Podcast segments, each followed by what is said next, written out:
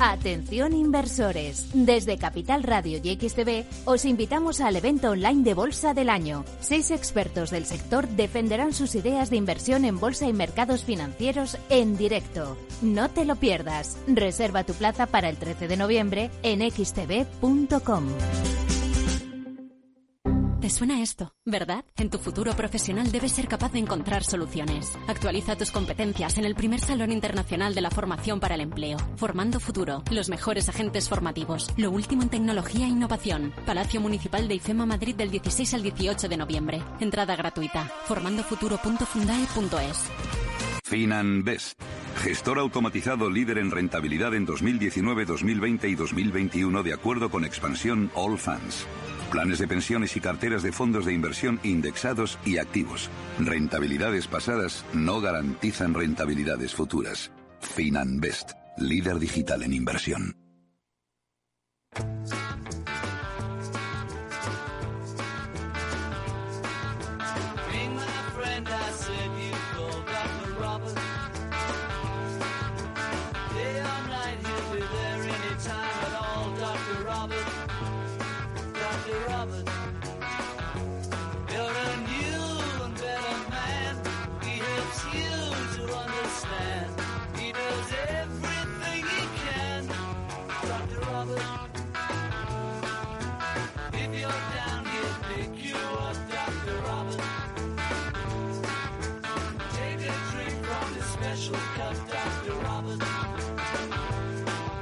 Después del trabajo, After Work, con Eduardo Castillo, Capital Radio.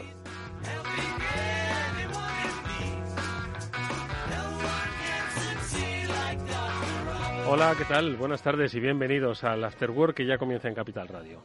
Hoy os vamos a tratar de explicar pues muchas de las disfunciones que tiene la economía, bueno, disfunciones, en realidad es el funcionamiento normal de la economía, de una economía de libre mercado que va para arriba, para abajo, pero son las disfunciones que causan a los ciudadanos. Ya estuvimos hablando de eso la pasada semana, ¿no? Aquello de, la crisis de suministros, ¿no? No se habla de otra cosa. Bueno, luego hablaremos de la reforma laboral. No se habla de otra cosa. Bueno, luego hablaremos de los precios energéticos, porque no se habla de otra cosa, y así sucesivamente.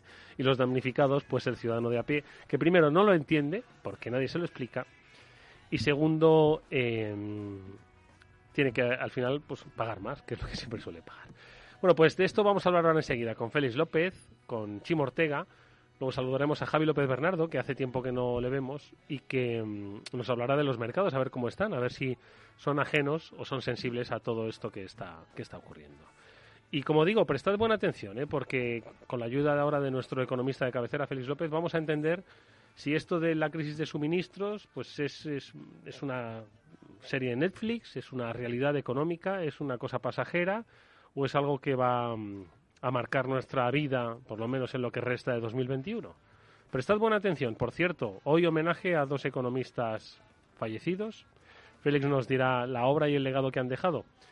A ver si es bueno y si impacta también en los ciudadanos. Néstor Betancor gestiona técnicamente el programa. Os habla Eduardo Castillo. Bienvenidos todos.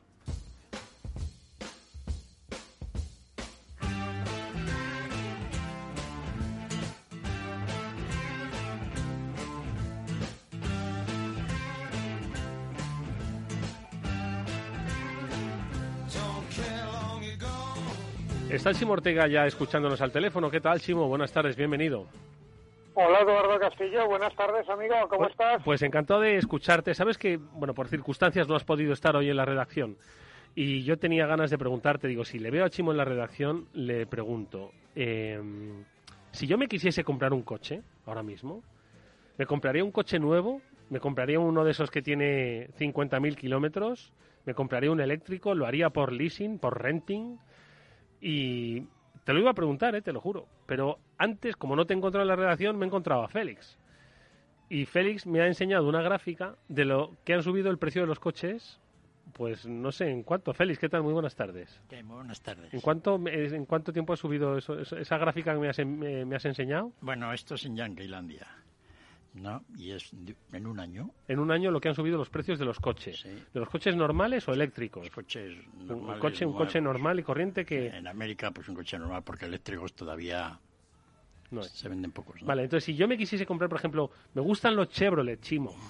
¿Qué tal los Chevrolet? ¿Qué tal? ¿Te Bien, se dejaron de vender en Europa, pero pero molan. Vale, Y, y Y, tanto, que eres muy de diseño eh, particular, seguro Retro. que te gustan. y tanto y tanto que molan, porque ¿cuánto cuánto han subido el precio de los de los Chevrolet, eh, Félix? Bueno, a ver, Chimo, ¿qué opinas? ¿Tú qué piensas? ¿Cuánto han subido los Chevrolet en Uy, una- es que yo, como dice Felipe, yo en Quilandia ando un poco más perdido. Mejor, Pero- porque así, porque así jugamos, echamos una risa. Venga, hombre, esto es como un bingo. Pero vamos, mínimo un 10% seguro. Uy. Porque los coches Uy. por, allá deben andar. ¿Cómo, ¿Cuánto han subido en España, Chimo? ¿Tienes una idea? Porque yo no he encontrado datos. Un poco menos. eh, yo creo que yo creo que la gran subida en España va a venir a partir de enero. Entre otras cosas, porque se va a aumentar el impuesto que este año se perdonó del WLTP y los fabricantes van a aprovechar para, en vez de subirle el porcentaje del WLTP, subir más los precios. Pero yo creo que en España pueden estar ahora mismo entre un 4 y un 5% más caros ya. Mm, porque en América el Chevrolet ha subido un 39%. ¡Madre de Dios! ¡Ja! Por eso yo quiero un, un Chevrolet. Bueno, no, ese es Tú, muy claro, caro. es que siempre quieren lo más caro, Eduardo Castillo. Bueno, venga, otro, otro Cierto, más. cierto que algo deben tener porque son los que más han subido. Un 39% en un año. No ha debido haber un coche de eso. Madre no mía, pero uno. eso quiere decir que el coche cuesta más de una tercera parte, más de lo que costaba antes. Exacto, ¿no? Yo, yo cuando lo vi me quedé súper... Porque además uno puede dudar estos datos en principio, salvo que yo creo que están bien hechos porque no todos han subido lo mismo, ¿no? Eh, el, el- el segundo que más ha subido, un Jeep, 35%. Oh, madre mía. Luego, el Y además, Dodge. un Jeep, si no tiene, no tiene puertas. El Jeep. Bueno, bueno, ahora los, han, Willys. ahora los han puesto con puertas. No, y- Tranquilo, Eduardo, que, que los coches han evolucionado. Han evolucionado. tú los sí, lo lleva ahora, joder, son- no puedes- puedes- Jeep Comando, ese que pues fabricaba con licencia Ebro, ¿no? Sí, pues incluso ir por la calle. Maravilla. ¿no? Y un Dodge, 33%, Nissan, 30%, Buick, Cadillac, 25%, GMC, 24%, Chrysler, 24%, Kia, 23%, Mitsubishi, Kia, ese sí que está en Europa, Chimo. Y tú 23. conoces bien Kia. No, no, y, y perdona, y, y muchas de esas marcas, eh, eh, el Jeep, sin ir más lejos, ahora el de Stellantis, ¿eh? Sí. Lo recuerdo, es fabricante europeo. sí, sí, la de la Fiat, ¿no? O de, no, no. Exacto, de la Fiat y ahora de PSA, de la, de la nueva fusión entre Fiat y PSA. Ah, es de PSA ahora Jeep. Madre Claro. mía, o sea, Luego los que se han quedado... Es que ni Juego de Tronos, Chimo, ni Juego de Tronos. Los que se han quedado baratos en, en América, que ya pues son más baratos que, que, que un El Lancia, DeLorean. que un sendero de estos, Dacia, son los Mercedes. No han subido nada. ¿Ah, sí? Nada, ni el Mini, ni el Lexus. El, el BMW ha subido un 5%. Bueno, aquí han tenido, yo creo que han jugado un poco con la ventaja de la depreciación del dólar. Claro, yo creo que es eso lo que ha hecho que suban menos, porque eh, no es normal que los coches producidos en Estados Unidos suban mucho más que los coches que no se producen, que tienen menor producción allí. Sí, pero con todo esta de, de, de los coches que se mandan con tiempo, los precios que los mandan, Oye, ¿y igual qué, no pero, y- pero, ¿y qué está pasando? ¿Por qué están subiendo una barbaridad los coches en Estados Unidos? ¿Y por qué se prevé? Bueno, Chimo ha, aplica- ha, explicado que, pues entiendo que uno de los impuestos medioambientales, ¿no? Que tenían que aplicar los, los fabricantes, pues al final, como todo, pues acaba repercutiendo en el Paganini, en el hombre de Bueno, pie. está subiendo por la oferta y la demanda también, ¿eh? Que es que no hay coches. Siempre que no se pasa Pero bueno, algo no hay se debe, coches, dices, no hay coches. claro, claro, es, es que claro, como no hay coche, pues la gente paga más por los coches. Pero no hay coches, ¿por qué? Por lo de los chips, ¿no?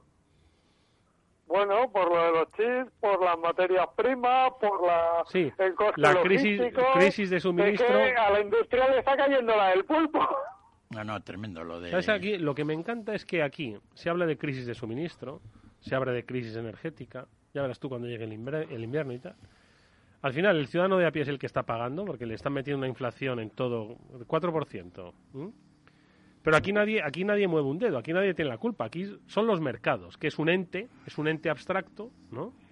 Es un ente abstracto, pero el ciudadano de a pie, pagando la luz a lo que está pagando, pagando el coche a lo que está, y encima no le dan el coche hasta marzo, ¿vale? Lo que me sorprende es que se hayan ¿Cómo? subido... ¿Perdona? Bueno, Eh, ¿Hay algún modelo que ya está dando año y medio y no te no se comprometen, no te lo dan por escrito. Y ¿eh? aquí, y aquí no pasa nada. Sin embargo, a Hertz le van a dar el próximo año 100.000 Teslas. Ya, pero fíjate que eso es una cosa que yo, y, perdonadme, pero yo le quería preguntar a Félix, porque Hertz, es una compañía quebrada prácticamente hace dos días, y sin embargo Tesla le da 100.000 Teslas o le compra a Tesla 100.000 Teslas, pues esto es como que Tesla se queda Hertz. Eh, bueno, o sea, que Tesla o- se mete en el negocio Hertz del se queda con Tesla. Claro, ya, eh. ¿qué lectura le puedes hacer a esto? Yo sé, mira, era una de las cosas que quería hablar hoy con Félix, me da rabia no haber estado allí, porque porque yo cuando daba la noticia, eh, sinceramente, lo- la única explicación racional que le encontraba era que tiene Tesla para quedarse con Hertz. Sí, bueno, eh, a mí me interesaría mucho saber el precio de esa transacción. No creo que no creo que Tesla vaya a hacer nada con Hertz. En el sentido, hombre, no vale dos duros, es decir, con lo que ha subido hoy, Exacto, es que con no lo vale que ha nada. subido hoy Tesla, que el 1%, pues tiene ya para cobrar 10 Hertz, ¿no? Entonces, Claro, y, y, y de repente le, co- le coloca 100.000 coches. no, eso eh, es normal. me gustaría saber qué precio la operación esa cómo va, ¿no? Y No lo sé, pero si algo hay que pagar, lo va a pagar el ciudadano a pie, ya verás tú. Hombre, el, fia- el cliente No sé cómo, pero lo va a que pagar. lo va a pagar si no, es decir, el cliente siempre Vamos a paga ver, no, todo. no- no digo que nos regalen las cosas, sino que nos expliquen las cosas. Bueno, pues el coche no te lo compras y entonces pues ya Claro. está. No, pero ¿sabes qué ocurre? Que no te lo compras porque no te lo compras. Porque primero que es muy caro y segundo que te lo van a dar dentro de un año y medio. No, pero dentro pero- de un año y medio te van a decir que con tu viejo coche no puedes entrar en la ciudad. Eso es lo que No, van a pero decir. además hay otro problema. Estamos hablando, y, y veréis, es, es una... Bueno, para empezar, eh, los coches coreanos, cuidado con ellos, Hyundai, Kia, porque tienen tienen semiconductores, ¿vale? Están llegando con normalidad. Vais a ver que el mercado se distorsiona y en los próximos meses se convierten en líderes del mercado porque tienen semiconductores. Entonces, eso de que le falta a todo el mundo y es bueno para el mercado, igual se acaba. Porque va a haber marcas que van a poder vender coches y otras que no en el primer semestre del año que viene. Pero lo de que decías tú de los coches viejos, es que eso tiene otra lectura. Es que si tú vas a un concesionario, ¿vale? Porque necesitas comprarte ya un coche, ¿vale? Porque el anterior ya ha muerto, por decirlo de alguna manera. Y te dicen que tienes que esperarte un año, ¿vale? Tú, Te en compras el un peor de Kia. los casos porque no tienes más remedio, te esperas un año, pero te vas y mientras para garantizarte la movilidad te compras lo más barato que encuentras en el mercado dura para moverte ese año. Exactamente. Y eso es un coche de 10 años, inseguro y, y muy poco sostenible. Exactamente. Bueno, pues al final es la pescadilla se muere de la cola y volvemos a lo mismo. a no sacar esos coches del mercado. Sí, ya vimos que como los coreanos, incluso los chinos, tienen allí los chips más cercanos, pues iban a Exacto. producir menos. Lo hablábamos cuando hablábamos del precio, ¿no? Que las compañías estas, pues fíjate lo que van a ganar dinero si venden con estos precios incrementados. Pero me parece muy poco lo, lo de Europa, ¿eh? Y está claro que Eh, aquí hay, es decir, que no han subido los precios para equilibrar la No. oferta y la demanda. Ese mercadillo teórico del que habláis ha funcionado un poco regularcillo, porque a la y no han ha subido tanto con como cola. se esperaba, la verdad. Pero yo creo que también ha sido un poco, no sé, por, por- la verdad es que no lo entiendo. Yo pensé que iban a subir más los precios. Es decir, Pero cuando también es verdad que como no te están cogiendo pedidos feliz la mayoría de las marcas, es decir, no te están dando fecha, te están diciendo le meto a usted en una lista de espera y ya le avisaré, ¿vale? Tampoco saben qué precio van a tener de producción. Sí, pero O esto sea, no, literalmente estás dando la señal por algo que igual se fabrica o igual no. no funciona como, como el precio de- del gas marginal, No, en el sentido de que en, en el mercado del gas los precios han subido, pero no hay colas de momento. ¿No? Entre Claro. Y sin embargo aquí, pues Aquí hay cola, pero los precios todavía no saben. Es que realmente a día de hoy no sabemos cómo van a estar los precios. Porque no te cierran un precio, no te cierran una operación. Te, te apuntan a una lista que dice que para, para cuando llegue usted dé una señal y te apuntan en la lista casi. Pero, pero no te cerró la operación. Lo que te valga el coche, claro, el que pida ahora un coche, la subida impositiva de enero, se la va a comer. Se la va a comer porque el coche cuando le llamen ya ha sufrido esa subida impositiva. Por eso digo yo que yo creo que las marcas van a esperar, eh, por lo menos en España y en Europa en general, porque esto esa, la, la- el retraso de la WLTP, más o menos todos los países hicieron algo a que se produzca esa subida impositiva en un momento sin coche y cuando tú vayas a comprarlo digas, no, no, de lo que le dije son 6.000 euros más. Pero literalmente, ¿eh? Si quiere lo compra, si tengo lista de espera. Bueno, y todo esto, pues eh, básicamente por los chips, ¿vale? Los semiconductores, pues que no se fabrica al ritmo de la demanda y, bueno, y precisamente por la localización de las, de las principales fábricas, pues eh, es difícil que llegue aquí a los mercados. Sí, pero no solo, ¿eh, Eduardo? Ya empieza a haber más problemas, además del logístico que Félix nos lleva tiempo. Y ahora, ahora nos vamos a meter con el logístico y con los puertos. ¿Cuál, ¿Qué otros problemas dices? Acero, eh, materias primas, ya empieza a haber empresas que dicen que no van a tener materias primas para producir los coches ¿Hay acaso algún país que está comprando mucho o está usando mucho o qué? Está subiendo la demanda si tú tienes que, si todo lo que lleva una batería, por ejemplo, igual que ha pasado con los semiconductores, está aumentándose la demanda, si se venden más smartphones, se venden muchos más aparatos tecnológicos, al final que llevan una pila, al final, ¿qué es lo que está pasando? Pues que empiezan a avisar de que para ir a los ritmos de producción que les exige la normativa, posiblemente no la materia prima va a subir mucho de precio, lo cual lo va a complicar, pero además es que ya fabricantes como Volkswagen ya han dicho que no creen que sean capaces de, fabricar al ritmo que, querían porque no van a tener materia prima disponible para fabricar las baterías a ese ritmo. No, pero es que, aparte de que ha habido una, una subida de demanda de cosas físicas en general en la pandemia y después de la pandemia, es que los, los, los, canales logísticos del mundo están todos... Están bloqueados. Están todos bloqueados, ¿no? Yo he estado mirando muy de cerca lo que ocurre en el que es ahora el núcleo del caos mundial, que es el puerto de Long Beach y de Los Ángeles, que están juntitos, son dos puertos más o menos iguales. Mm. Mm, sorprendido que en agosto pues había sido el comentábamos aquí la semana pasada o que no entendía muy bien todo esto porque en agosto es cuando más contenedores se habían descargado en el puerto de Los Ángeles. Pero claro, los contenedores se descargan, pero no salen del puerto. Y entonces, en el mes de agosto, como había espacio para descargar contenedores, aparentemente se descargaron. Y ahora no se puede descargar un contenedor. Es decir, hoy en día están todos los barcos parados. Algunos se descargan, pero poquito. ¿no? Y entonces es algo sorprendente, es decir, en el núcleo del mundo hoy en día está todo bloqueado. Entonces no es que la cosa estaba mal hace dos semanas, es que hoy está absolutamente eh, colapsado. Y entonces es una cuestión realmente simpática, ¿no? De cómo se ha podido montar esto en el mal funcionamiento de la reglamentación, funcionamiento de un puerto y, digamos un poco la normativa urbana de la zona de Los Ángeles. Porque el problema es que no hay plataformas vacías. Esto de que siempre hablábamos, contenedores, no sé qué, el problema no son los contenedores en sí, sino son ahora las plataformas. Entonces, para llevarte un contenedor del puerto de Los Ángeles, necesitas una plataforma. ¿no? Y no hay. ¿Y por qué no hay? Pues porque todas las plataformas están llenas de contenedores vacíos.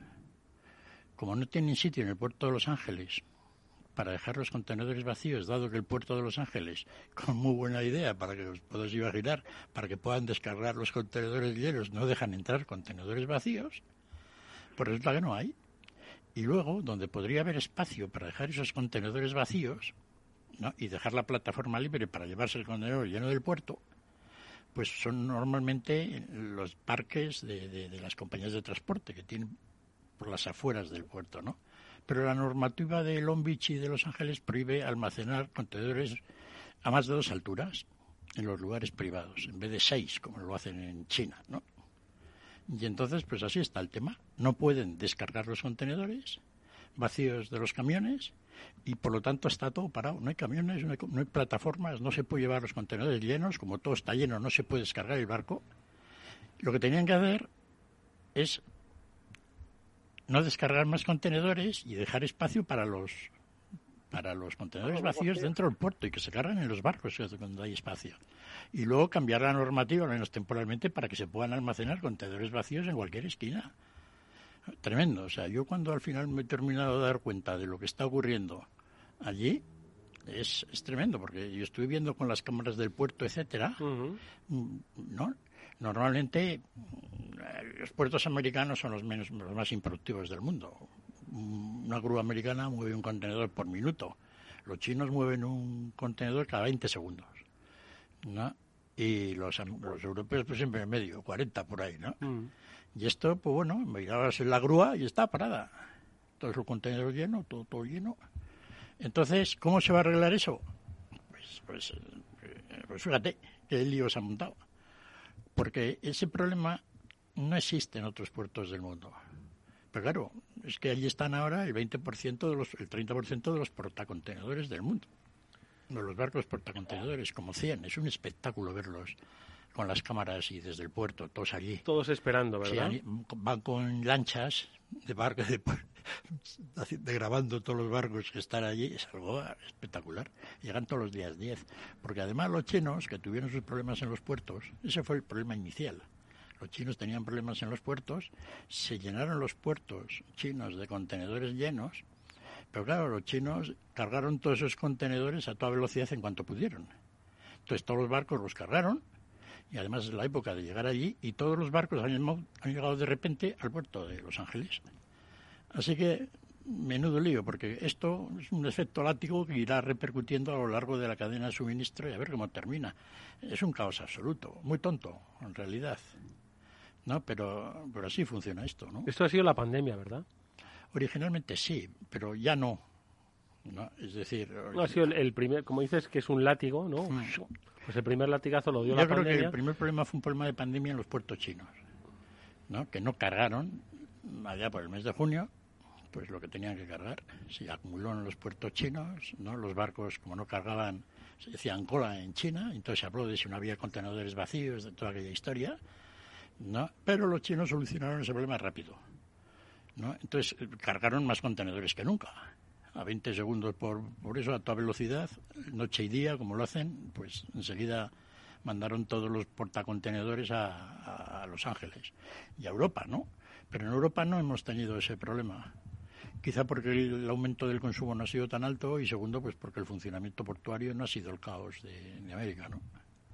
En fin, esto veremos si, si, si esto se va arreglando muy interesante porque si hay cámaras, vídeos, todo se ve. Sí, ¿verdad? Estaba ahora mirando, seguro que conocéis la aplicación o la página de Flight Radar, ¿no? Que es la que pues ubica en tiempo real, ¿no? Pues todos los aviones, todos los vuelos que están ahora mismo, pues hay una del, del mar que la tenía aquí ahora mismo, ¿cómo era? A ver, eh, Marine Traffic, vamos a ver, marinetraffic.com, y entonces pues tenéis en tiempo real el, pues un mapa sobre eh, los barcos. Los barquitos. Entonces estaba yo ahora mismo, me he ido, Félix, al puerto de Los Ángeles, a Long Beach, y es cierto que hay un montón de pelotitas así apelotonadas y si uno pincha pues tiene el, barco. Entonces, lo ves, mira, tenemos aquí el One High, que es un container ship.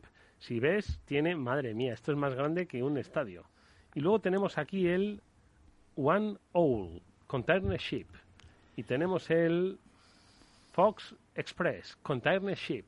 Todos, todos, todos, todos, ahí apelotonados, ¿eh? Es fascinante. ¿eh? Además son todos los gordos. Son sí, sí, todos de todos de casi 20.000. Igual encontramos por aquí el Evergreen. No. no. Ese está por ahí todavía. que te ataque la, en la es lo que le falta. Lo que le falta. Ese está de vuelta al canal de Suez, ya que se lo conoce bien. No sé, pero preocupan estos coletazos, porque la economía ya ha demostrado a lo largo de, la historia que las sacudidas, bueno, pues eh, son como un tsunami, ¿no? Y llegan, pues, a los países y a las zonas económicas, pues, con diferentes efectos. Y aquí va a acabar, va a acabar llegando. Yo, fíjate que estaba, hoy leía en no sé qué medio, Decían, ¿qué les pasa a los que con tanto ahínco vendían en, el Black Friday, ¿no? ¿Te acuerdas, no? Que ofrecían ahí todas sus ofertas y tal. me parece que están un poco callados, no sea que no, no puedan vender todo lo que les gustaría porque no lo tienen para vender. La campaña de Navidad, ya lo dijo Félix hace tiempo. Que si no hemos comprado ya en septiembre, difícilmente va a llegar para enero, ¿eh? No, no, va a haber un problema, un problema gordo, ¿no? Porque el problema ya es que todos los repuestos, todas las, todas las fábricas que dependen de suministros en una pequeña escala o gran escala de, productos importados a cierta distancia, pues no, no tienen ahora los suministros a tiempo. Y entonces es todo, es decir, incluso el papel que se produce casi localmente, ¿no? pues también problemas, ¿no? Pues porque las máquinas pues tienen problemas, los suministros, productos químicos, ¿no? Entonces, sí, ha sido una situación porque claro, ahora llega un momento en que si los barcos realmente están llenos de contenedores llenos, pues ya faltan barcos. Y entonces ahora, pues, pues el problema es que no hay barcos, ¿no? Pues sí, ya no, porque están donde no deben estar, ¿no? Curioso todo esto. Pero Félix, ¿esto se debía que estaba todo mal dimensionado o que hemos empezado a hacer las cosas muy mal y todo lo que funcionaba dejó de funcionar? El problema es que, eh, afortunadamente, ¿sabes eso de la mariposa china que aletea y, y se produce un tornado por Mississippi o por Albacete? ¿No? Pues eso es mentira. no, no pues la naturaleza... Se acaba de cargar el mito de las alas de... Madre mía, pues a mí me gustaba mucho ese mito. Sí, pero es, es, una, es una telequia. Si la, si, la Uy, Se nos ha cortado Chimo, ahora le recuperamos. Si la madre naturaleza funcionara bien, esto sería una locura. ¿No? Tormentas por todos los lados, ¿no? De repente, ¿no? Porque una, una mariposa ha aleteado. Normalmente el aleteo de la mariposa se disipa, pues nada, en 10 centímetros y a un metro ya ni se enteran de que aletea nada. Entonces, ¿qué ocurre? Que el funcionamiento de los puertos chinos, sin embargo, no funcionan como las mariposas. Han aleteado y efectivamente ha producido un desmadre luego a lo largo de todo, porque las cadenas de suministro que ya hemos montado no tienen exceso de capacidad. Entonces han estado todas funcionando al máximo y en cuanto ha habido la menor problema, oscilación en el funcionamiento de la cadena, pues ha ido todo al garete. Es decir, que no hemos copiado la naturaleza que tiene exceso de capacidad por todos los lados. Por todos los ángeles, pero no tenía mucho exceso de capacidad, estaba funcionando óptimamente, como se dice, y entonces pues ha producido este problema. O sea, nos hemos dado cuenta que es que los recursos son ilimitados. Claro, ahora queremos explotar más y más y más.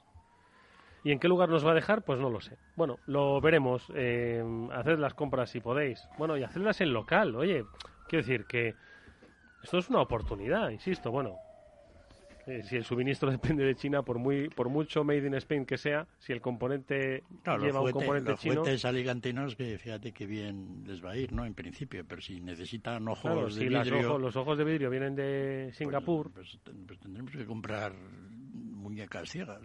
Madre mía. Bueno, a ver cómo se aprovecha. Vamos a escuchar un breve consejo. Es una cita y seguimos hablando.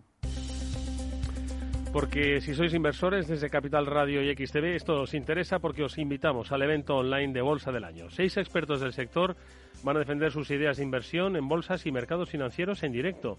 No os lo podéis perder, vais a poder reservar vuestra plaza para el 13 de noviembre en xtv.com.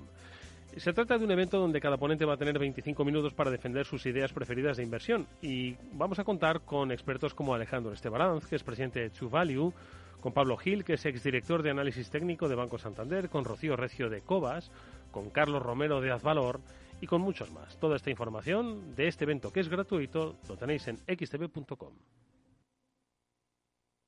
After Work con Eduardo Castillo.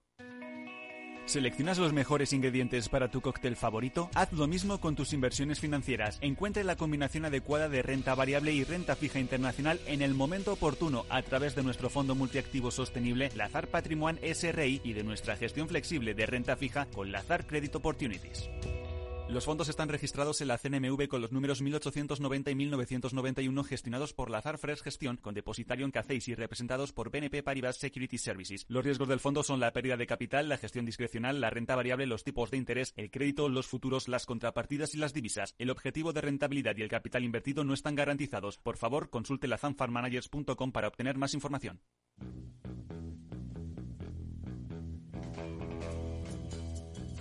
Eduardo Castillo en Capital Radio, After Work.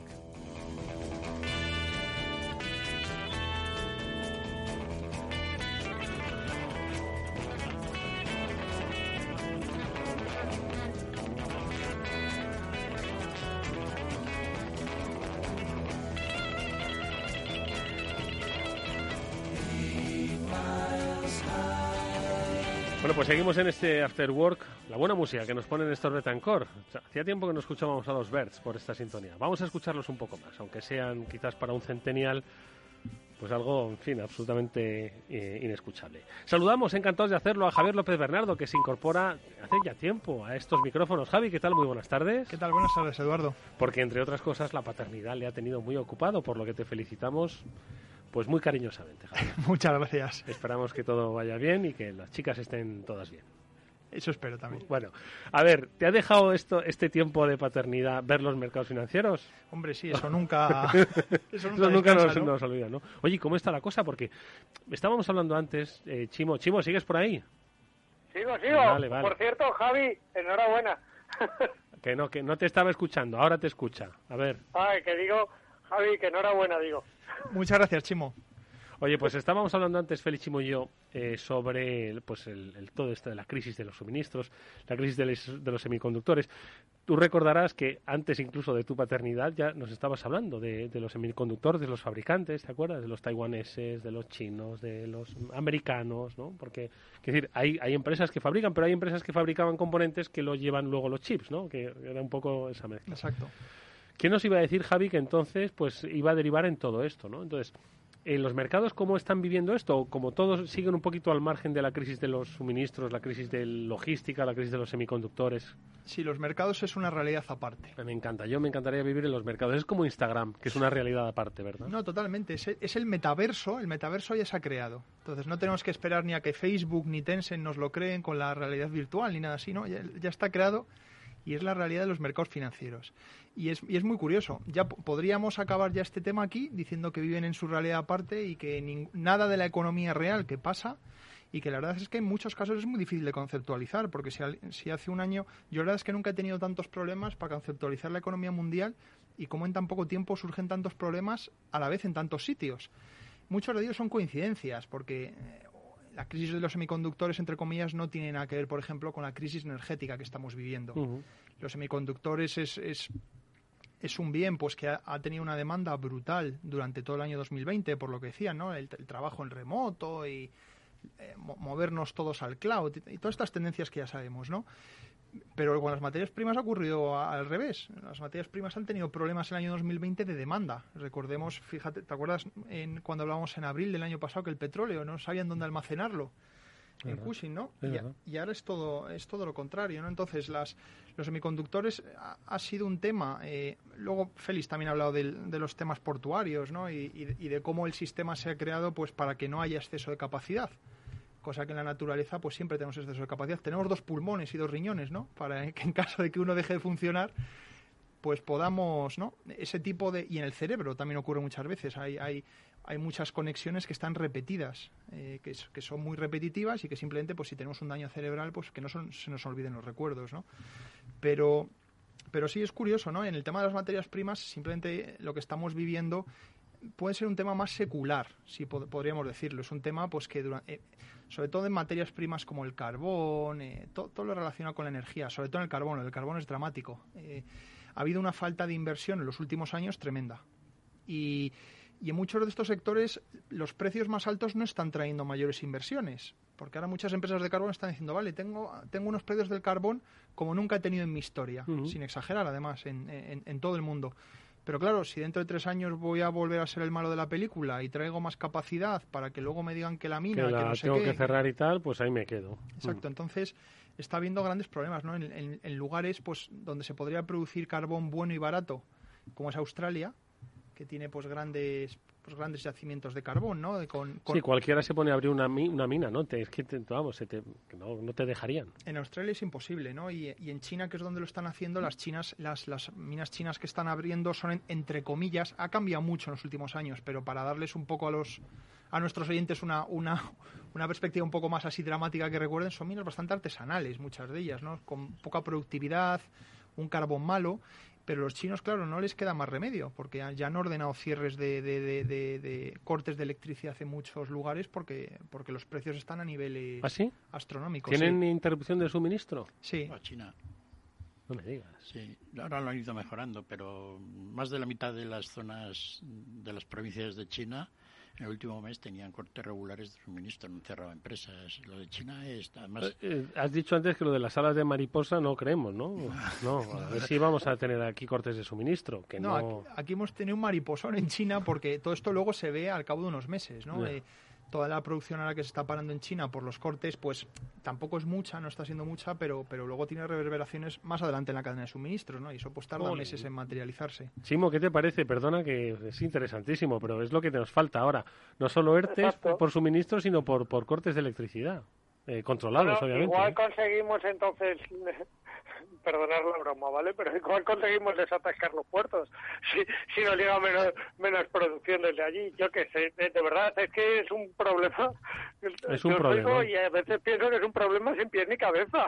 absolutamente. Pero bueno, continúa, Javier. Lo que decía Chimo, que, que lo hice en plan broma, es atascar los puertos. Yo la única solución que le veo a la actual crisis ahora de la oferta es efectivamente con una menor demanda y eso implica pues una contracción económica, ¿no? Que es que es lo que yo estoy viendo ya no solo por la inflación, que yo creo que va a ser va a ser temporal, no no este miedo ahora que está viendo un poco de que va a ser permanente y que va a durar años, yo eso no lo veo, pero sí que podemos tener una inflación elevada eh, de aquí a unos meses y eso va a destruir demanda, ¿no? Los estadounidenses además, por su parte, están teniendo problemas en aprobar el último paquete de estímulos. Eh, eh, el, programa este de, Biden del Build Back Better que empezaban con no sé cuántos trillion, 3,5 y lo han, lo han ido reduciendo. Bueno, pues a ver, a ver si se acaba aprobando y qué se acaba aprobando, ¿no? Eh, la economía americana, pues los últimos indicadores que se están viendo, pues cada semana son peores, ¿no? Y, yo creo que al final, pues todas estas crisis un poco de oferta y además con los precios de las materias primas disparadas, la única manera que hay, si no viene más oferta al mercado, la única manera que hay de corregirlo es con, bueno, con precios más elevados, obviamente, y en una segunda ronda de efectos, pues con una demanda más baja. O sea que, madre mía, que solo nos salva una crisis, claro, con lo que supone todos esperando la crisis que llegue. Que para que se solucione, ¿eh? Madre mía. Oye, Javi, y en todo este contexto, entonces, dices que ¿cómo es posible que los mercados financieros, donde cotizan empresas energéticas, empresas de automóviles, empresas tecnológicas, empresas de suministros, empresas que tal, ¿cómo es posible? ¿Cómo es posible que los mercados financieros vayan a su aire? Sí, es muy sorprendente. Siguen pues con la, esperanza esta de la liquidez, que por cierto la Reserva Federal se supone que ahora en noviembre va a empezar a anunciar la retirada de estímulos. Lo que te están diciendo los mercados es que eh, los huevones que están en la Reserva Federal y en el Banco Central Europeo pues no van a hacer nada, ¿no? Porque en cuanto a las primeras de cambio empiecen a retirar los estímulos y la cosa empieza a temblar, estos tíos no hacen nada por solucionar los problemas de logística en el mundo. No ha habido un QE para, para el puerto de Los Ángeles, pero hay QE para el sector financiero y para que les permitan comprar bonos a diestro y siniestro, ¿no? Y eso es lo que está pensando el mercado financiero, ¿no? El mercado financiero está haciendo una lectura bastante correcta de lo que ha sido la última década de experiencia en Occidente y es que pues que estos tíos pues a, cualquiera que haya problemillas pues eh, pues les va a temblar el pulso no están los tipos de interés tan bajos de los bonos que no los puede comprar nadie nadie privado compra un bono a medio o largo plazo no por el riesgo de duración. Entonces solo los puede comprar la Reserva Federal y el Banco Central Europeo. Entonces, según va habiendo déficit público, pues ese déficit público alguien lo tiene que, comprar. Tiene que comprar el Banco Central. Y entonces ese es el equivalente a depósitos que tiene la gente. Entonces la gente va aumentando los depósitos, que son la contrapartida de los activos del Banco Central, y ve que tiene muchos en comparación con las acciones, y entonces compra acciones. Entonces, mientras siga habiendo déficit público y se monetice, los precios de las acciones van a seguir subiendo. Pase lo que pase en el mundo. ¿no? Y es lo que está ocurriendo. Es decir, la gente que tiene dinero, los fondos, tal, ¿qué hacen con ello? Pues hombre, lo cuestan en el banco, mm. ¿no? Pero ya tienes mucho. Y además, pues, no te da nada. Incluso en algunos sitios, pues... Negativo, sí. Y entonces, pues, no puedes comprar deuda del gobierno porque tiene un enorme riesgo. Mm. Es decir, si compras deuda del gobierno a 10 años y te sube el tipo de interés del 1 al 2%, pues has perdido un pastón. Entonces, como no puedes comprar eso, no puedes comprar nada de deuda de calidad, lo único que compras son acciones. Y entonces las acciones pues están todas subiendo pues a niveles de cuidado que hemos dicho aquí que ya años que es una burbuja, ¿no? Y la burbuja y venga para arriba y venga están para arriba. Las, las bolsas americanas al nivel más caro de la historia, ¿no? Y con ya casos particulares, bueno, y así estamos, ¿no? Es una cosa... Entonces, va a poder seguir creando, la, va a seguir haciendo una burbuja de los valores, sí, mientras nadie pueda comprar deuda. Entonces, cuando la gente pueda comprar deuda, es porque los tipos de interés ya están muy altos y no hay riesgo de duración, y eso significa que haya habido un bofetón. Es decir, el bofetón llega tal cual. O sea, no, los bancos centrales ya no tienen solución. ¿no? Lo mismo que les pasa a los chinos con la deuda enorme que han acumulado, la banca central no tiene posibilidades en el mundo de hacer unas restricciones ordenadas. Entonces, vamos a ver luego esto, otra de las cosas que, como dice Javier, vamos a ver cómo las entendemos, ¿no? A la hora de, decir, pero la banca central ya no tiene ninguna posibilidad de hacer un reordenamiento de los tipos de interés, ninguna, sin que produzca una crisis financiera de, considerable. Por cierto, estaba pensando en, que has hablado de China y de, las deudas, estaba pensando en Evergrande, que ya no es noticia, ya no es noticia, pero vamos, sigue siendo noticia. Y acabo de leer ahora mismo que China le dice al dueño de Evergrande que pague con su propio dinero para hacer frente a, con, con, eso tienen para la deuda del mes que viene, es un primer paso. Pero ya el siguiente, macho, tienen que ir al del vicepresidente, ¿no? Sí, no, lo de Evergrande es un tema, es, un, es el tema más gordo ahora de la economía mundial, Eduardo. ¿Tú crees que ahora es el tema más gordo de la economía mundial para, es Evergrande? para mí sí, quizás precios de la energía, si el petróleo se fuese a 150 dólares, sería dramático, ¿no? Eh, no sé si eso va a ocurrir o no, pero, pero lo de Evergrande es un tema, es un tema que ya lo del petróleo no sabemos si se puede. ¿Cuánto está el petróleo? Que lo voy a mirar aquí. 85. 85. 86. Sí. Eh, entonces, bueno, pero lo de Evergrande ya sabemos, lo del petróleo no sabemos qué va a ocurrir. Puede o no, ¿no? Pero el Evergrande está y ya sabemos y ya sabemos lo que hay sobre la mesa. Bueno, ya sabemos lo que hay sobre la mesa, tenemos que ver lo que hay por debajo de la mesa porque habrá más cosas, porque en esto no se va a quedar así. Los analistas, como siempre, con sus, con sus análisis estancos, ¿no? Te dicen que como al final que esto no es Lehman, ¿no? Porque no es banca y no tiene derivados, es todo, es todo muy tontorrón. Es al final cosas inmobiliarias, los activos al menos los tienes. En Lehman no se sabía que había ahí y además tenía muchas conexiones con el resto de la banca a nivel mundial. Esto no, esto está, se queda en China, ¿no? Lo que pasa es que lo de Evergrande es sintomático de todo el sector inmobiliario chino. Y no ya solo el sector inmobiliario chino, sino el resto de las empresas estatales chinas que, no se, que se dedican a otras cosas que, que, no son inmobiliario. Entonces, el problema es tan grande en China que tiene un modelo que solo se ha basado en el tema inmobiliario que ahora tiene una disyuntiva o realmente le metemos mano ahora, si no le meten mano ahora, se lo tienen que meter en cinco años. Y eso ya lo vimos, lo llevamos diciendo en este programa desde el año 2016, que es cuando tuvieron esa especie de amago, ¿no? De que hacían ahí que no, ¿no? Entonces, bueno, que no meten mano ahora, pues no te preocupes, que de aquí a 2025 nos sentamos y a ver, y a ver qué habéis hecho. Pero es, que, pero es que si no le meten mano, tu credibilidad ha quedado por los suelos. Porque llevan diciendo el Xi Jinping y toda esta gente que el Common Prosperity y que la vivienda no es para especular. Y todas estas cosas los gobernantes chinos, que son gente seria, no como lo que tenemos aquí en Occidente y todos los banqueros centrales, que son gente de poca palabra, ellos se lo toman muy en serio. O sea, todas las chorradas del ideario de Xi Jinping y los libritos que vemos, eso dentro del partido tiene un peso, no son las palabrerías de aquí. Entonces ahora tienen que ver si realmente le meten mano al sector inmobiliario. Pero claro, con gente que tiene dos y terceras viviendas vacías, que las han comprado básicamente porque... especular, Sí, no había riesgo de que bajasen los pisos. Los chinos, como ya sabes, que tienen una cuenta de capital cerrada, pues solo podían comprar tres cosas. O sea, podías, bueno, podías dejar tu dinero en los depósitos, el sector inmobiliario, que es de las últimas dos décadas, es algo relativamente reciente. Antes la, la, vivienda era pública en China.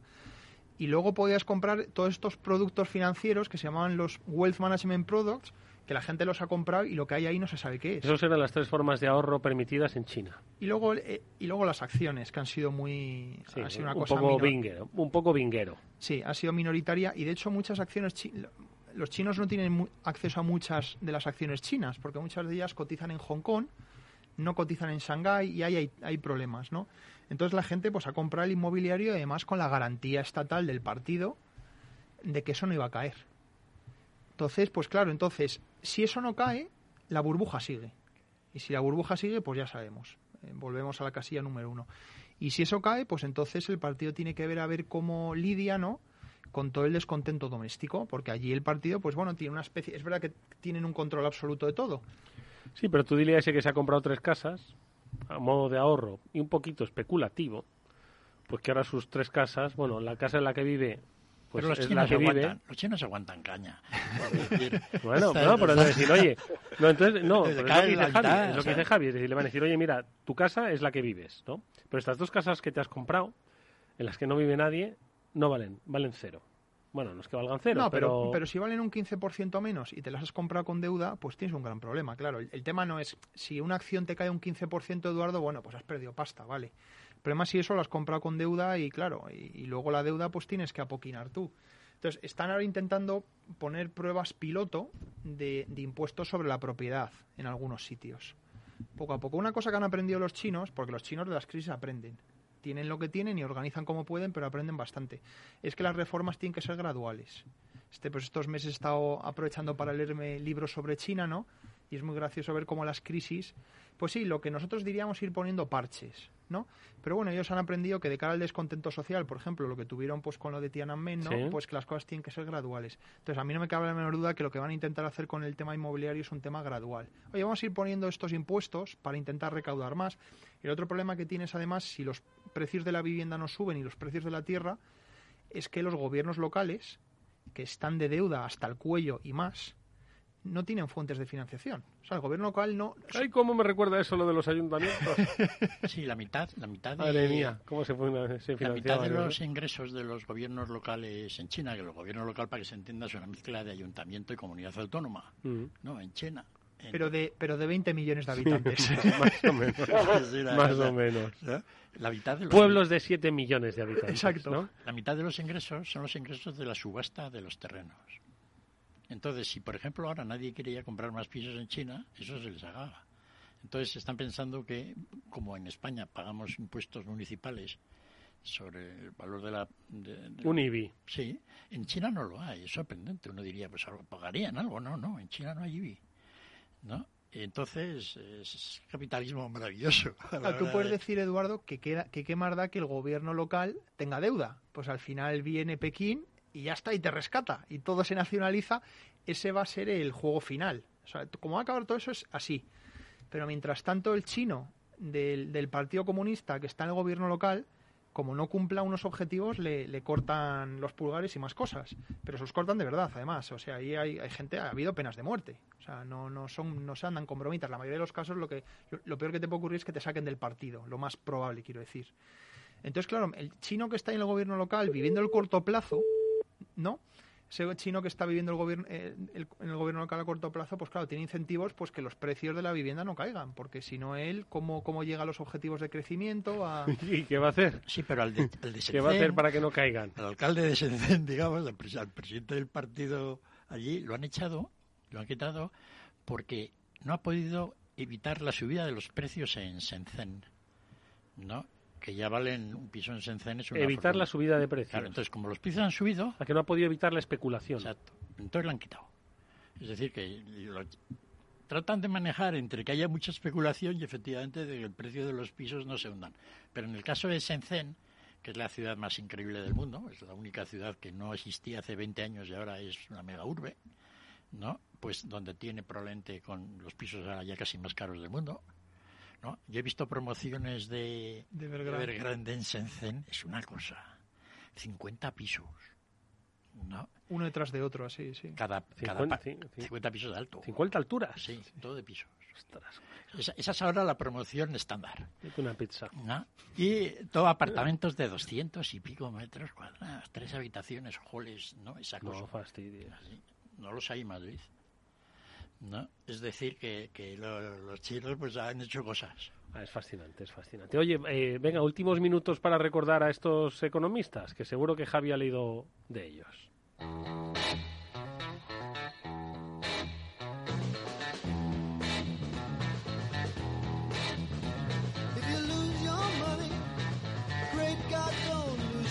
Sí, estamos para perder el dinero, exactamente, que dice Néstor Betancor. A ver, que, ¿quién, ¿quién se ha ido? Félix.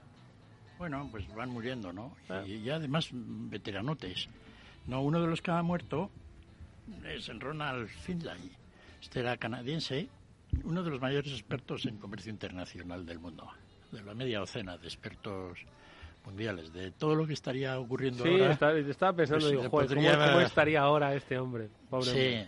eh, hace como 15 años mm, en una universidad pues dijeron que iban a hacer un librillo sobre temas de historia económica mundial, pero que tenía que ser en colaboración entre un teórico de la economía y un historiador de la economía. Entonces Finlay pues hizo equipo con, Kevin O'Rourke, que es un economista y es un historiador de la economía muy famoso, que ha escrito mucho sobre el comercio mundial. Y escribieron un artículo y les gustó tanto a ellos mismos lo que habían hecho que dijeron, bueno, vamos a seguir colaborando, ¿no? Y entonces escribieron este libro, ¿no? que es ya de unos 10 años, Power and Plenty, ¿no? Comercio, guerra y la economía mundial en el segundo milenio. Esta es una historia del comercio internacional desde el año 1000 y es la mejor que hay. Desde el año 1000. Sí, este es el mejor los libro. fenicios.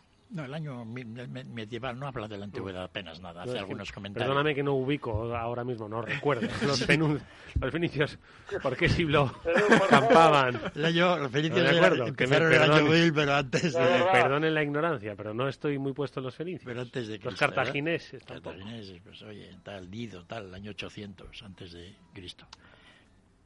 Antes. Antes. Bueno, pues Estamos este, hablando- eh, le- sí, he, tra- he traído aquel libro y un poco pues en homenaje al señor Finlay y para decirle a los oyentes que si a alguien le gusta estos temas, este es el libro que hay que comprar. Curiosamente no hay muchos. Yo hace veintitantos años pues solo tenía dos libros de historia del comercio internacional, los dos de más de 100 años de antigüedad. ¿no? Una historia, una historia del comercio, se titula uno, otro. Y entonces yo decidí, voy a ver si escribo yo uno. ¿no? ¿Ah, sí? Sí. ¿Y por qué no te...? eh? Ah, pues porque aparte de ser, digo, voy a hacer una cosa pequeña. Y además le voy a dar un poco el toque que tampoco estos Yo, consiguen. yo te hago la parte de los fenicios. Eh, va a ser fácil de hacer si es a partir de año 1000. El legado. Y entonces darle el toque del comerciante internacional, porque todo esto está escrito por gente que no ha vendido nunca un peine. Entonces, la forma en que lo cuentan, pues es, les falta, digamos, la chicha, ¿no? De que hemos Bonita teoría, entonces. Bueno, no más que teoría, cuentan bien las cosas, ¿no? De lo que ocurrió y la verdad es que yo disfruto un montón, ¿no? Y el segundo libro es un libro que yo me compré, en- me acuerdo, en quinto año de carrera. Estaba en febrero estudiando, me lo compré y me pasé tres días leyéndolo en vez de estudiar. Para Oye, eso era estudio. eh, Anthony Otros habrían ido de botellón, Félix. Joder. Lo escribió con 27 años el autor. Y es el primer libro de la teoría económica de la política. ¿no? Eh, y se titula La teoría económica de la democracia. Es un librito que lo habían traducido ya para entonces en España. El libro es del año cincuenta y tantos. Y yo creo que lo tradujeron en el año 72, 73. Y me lo leí de un terón. ¿no? Y luego he seguido leyendo muchas cosas de, de Anthony Down. Una de las cosas que es, es que es un experto en temas de inmobiliarios, de esto que hemos hablado aquí tantamente, de lo que he aprendido yo de él sobre temas de, de vivienda, etcétera. Nos, escribió mucho después de la gran depresión esta del año 2008. Ujú. Entonces estos dos se nos han ido. ¿no? Los dos para mí muy cercanos a la hora de cosas que les he leído mucho, me gustan, los tengo cariñete, ¿no? Marshall Downs, curiosamente, pese a que no sea de mi...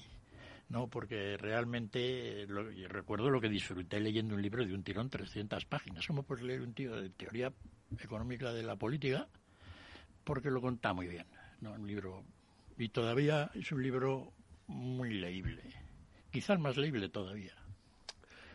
Bueno, pues eh, por lo menos su recuerdo queda en el conocimiento que Félix López siempre quiere compartir con todos nosotros. Bueno, pues con ellos nos vamos a despedir, agradeciéndote por supuesto que nos traigas eh, pues esta historia económica que tanto nos apasiona y nada, dispuestos a vernos la próxima semana. Félix, muchas gracias. Muchas gracias a todos. A Chimo Ortega también, Chimo, gracias amigo, que nos veamos pronto. Ya te diré lo de los coches, con- aunque vamos, yo no me voy a comprar un coche, vamos, en burra voy a seguir yendo. ¿Qué le vamos a hacer? Gracias, Chimo. Y a Javi López Bernardo. Eduardo. ¿Qué? No te pongas excusas, que a ti lo que te gustan son los clásicos. Exactamente, esos que van a prohibir circular. Gracias, Chimo. Javier López Bernardo, de verdad, gracias. Ha sido un placer escuchar. Gracias, Eduardo. Nos vemos próximamente. Néstor Betancor cerrará técnicamente este programa. Os habló Eduardo Castillo. Hasta mañana.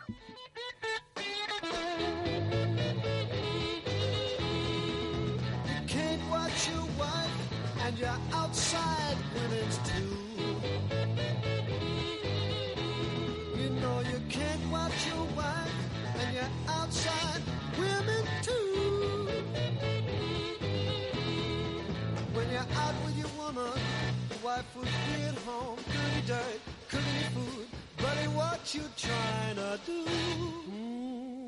Mm-hmm.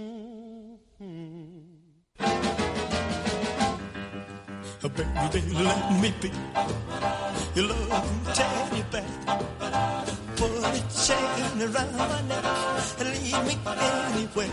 Let me be. Oh, let him be. Your old teddy bear.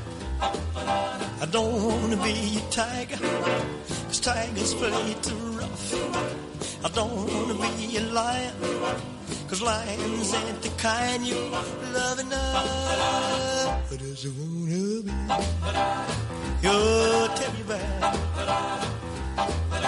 Put a chain around my neck and leave me anywhere. Oh, let me be. Oh, let him be. Your teddy bear.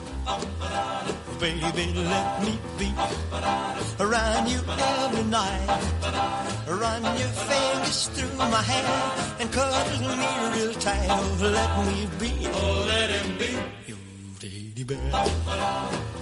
I don't wanna be a tiger, cause tigers play too rough. I don't wanna be a lion, cause lions ain't the kind you love enough. Just wanna be your teddy bear. Put a chain around my neck and leave me anywhere. Oh, let me be. Oh, let it be. Oh, teddy bear. Oh, let me be. Oh, let him be your teddy bear. I just wanna be your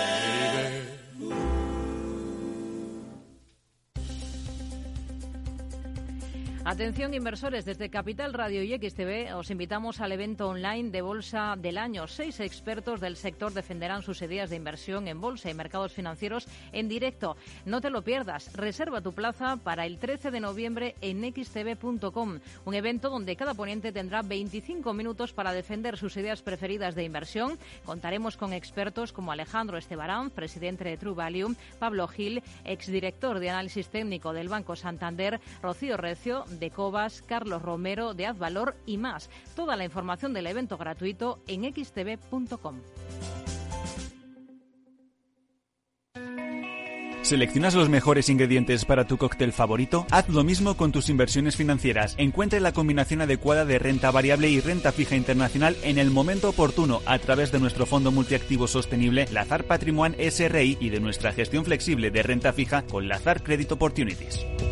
Los fondos están registrados en la CNMV con los números 1890 y 1991 gestionados por Lazar Fresh Gestión con depositario en Cacéis y representados por BNP Paribas Security Services. Los riesgos del fondo son la pérdida de capital, la gestión discrecional, la renta variable, los tipos de interés, el crédito, los futuros, las contrapartidas y las divisas. El objetivo de rentabilidad y el capital invertido no están garantizados. Por favor, consulte lazanfarmanagers.com para obtener más información. ¿Te suena esto? ¿Verdad? En tu futuro profesional debes ser capaz de encontrar soluciones. Actualiza tus competencias en el primer Salón Internacional de la Formación para el Empleo. Formando Futuro. Los mejores agentes formativos. Lo último en tecnología e innovación. Palacio Municipal de IFEMA Madrid del 16 al 18 de noviembre. Entrada gratuita. formandofuturo.fundae.es. ¿Qué es ir más allá? Con Arval podrás llegar donde te propongas de la forma más sostenible y asegurar un mundo mejor contribuyendo a la seguridad en carretera, al futuro de las ciudades y a la calidad de vida. Ser responsable sin tener miedo al liderar el cambio. Arval, la transición energética arranca aquí. Más información en arval.es. La unidad de pediatría del Hospital HLA Universitario Moncloa es un equipo experimentado de pediatras de diferentes especialidades, equipamientos diagnósticos, urgencias pediátricas 24 horas y hospitalización. Pide cita al 917-581-196. HLA Universitario Moncloa, tu hospital privado en Madrid, Avenida de Valladolid 83. Escuchas Capital Radio, Madrid 105.7, la radio de los líderes. Si quieres mejorar tu formación o tu empleo, apúntate a los cursos gratuitos de formación profesional para el empleo de la Comunidad de Madrid. Podrás elegir entre más de 13.000 cursos. Infórmate en tu oficina de empleo o llamando al 012. Financiado por el Ministerio de Educación y Formación Profesional. Comunidad de Madrid. Gráficas Naciones. Más de 50 años de experiencia en el sector de las artes gráficas. Apostamos por la última tecnología tanto en impresión offset como en digital y gran formato. Realizamos todo tipo de impresión. Tarjetas de visita, folletos, libros, vinilos, decoración y montaje de stands. Más información en el 91 629 2145 o en gráficasnaciones.es. Para personas inquietas, Capital Radio.